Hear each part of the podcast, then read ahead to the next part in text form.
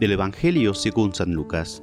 En aquel tiempo entró Jesús en un poblado y una mujer llamada Marta lo recibió en su casa. Ella tenía una hermana llamada María, la cual se sentó a los pies de Jesús y se puso a escuchar su palabra.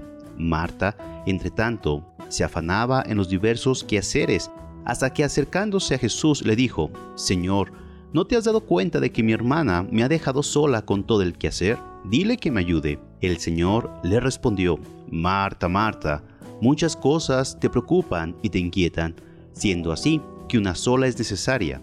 María escogió la mejor parte y nadie se la quitará. Palabra del Señor.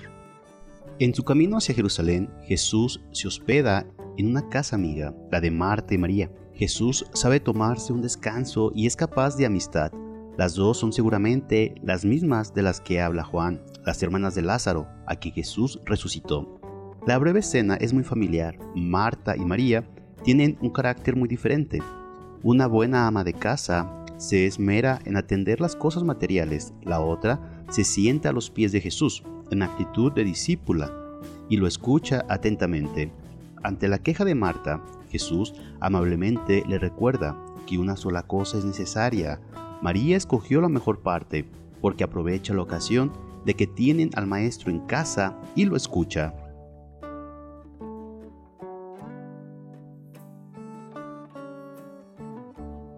A veces Jesús recomienda claramente la caridad, el servicio a los demás, como ayer en la parábola del samaritano.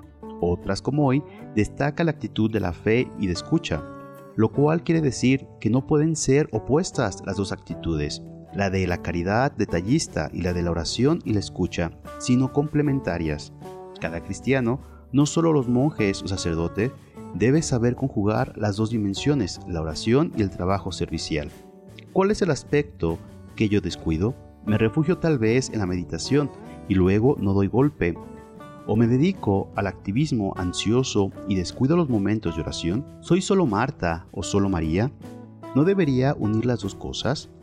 El mismo Jesús, cuyo horario de trabajo difícilmente igualaríamos, buscaba momentos de oración personal, además de la comunitaria, en el templo o en la sinagoga para orar a su Padre, dejando por unas horas su dedicación explícita a los enfermos o a los discípulos. Nuestro trabajo no puede ser bueno si no tiene raíces, si no estamos en contacto con Dios, si no se basa en la escucha de su palabra. Jesús no desautoriza el amor de Marta, pero sí da una lección de que no tiene que vivir en excesivo ajetreo, debe encontrar tiempo para la escucha de la fe y la oración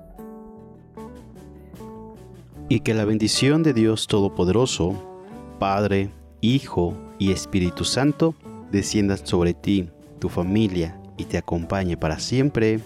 Amén. Si te gustó esta reflexión, te invito a suscribirte al canal, darle clic a la campanita y compartirlo para que más escuchen y mediten la palabra de Dios.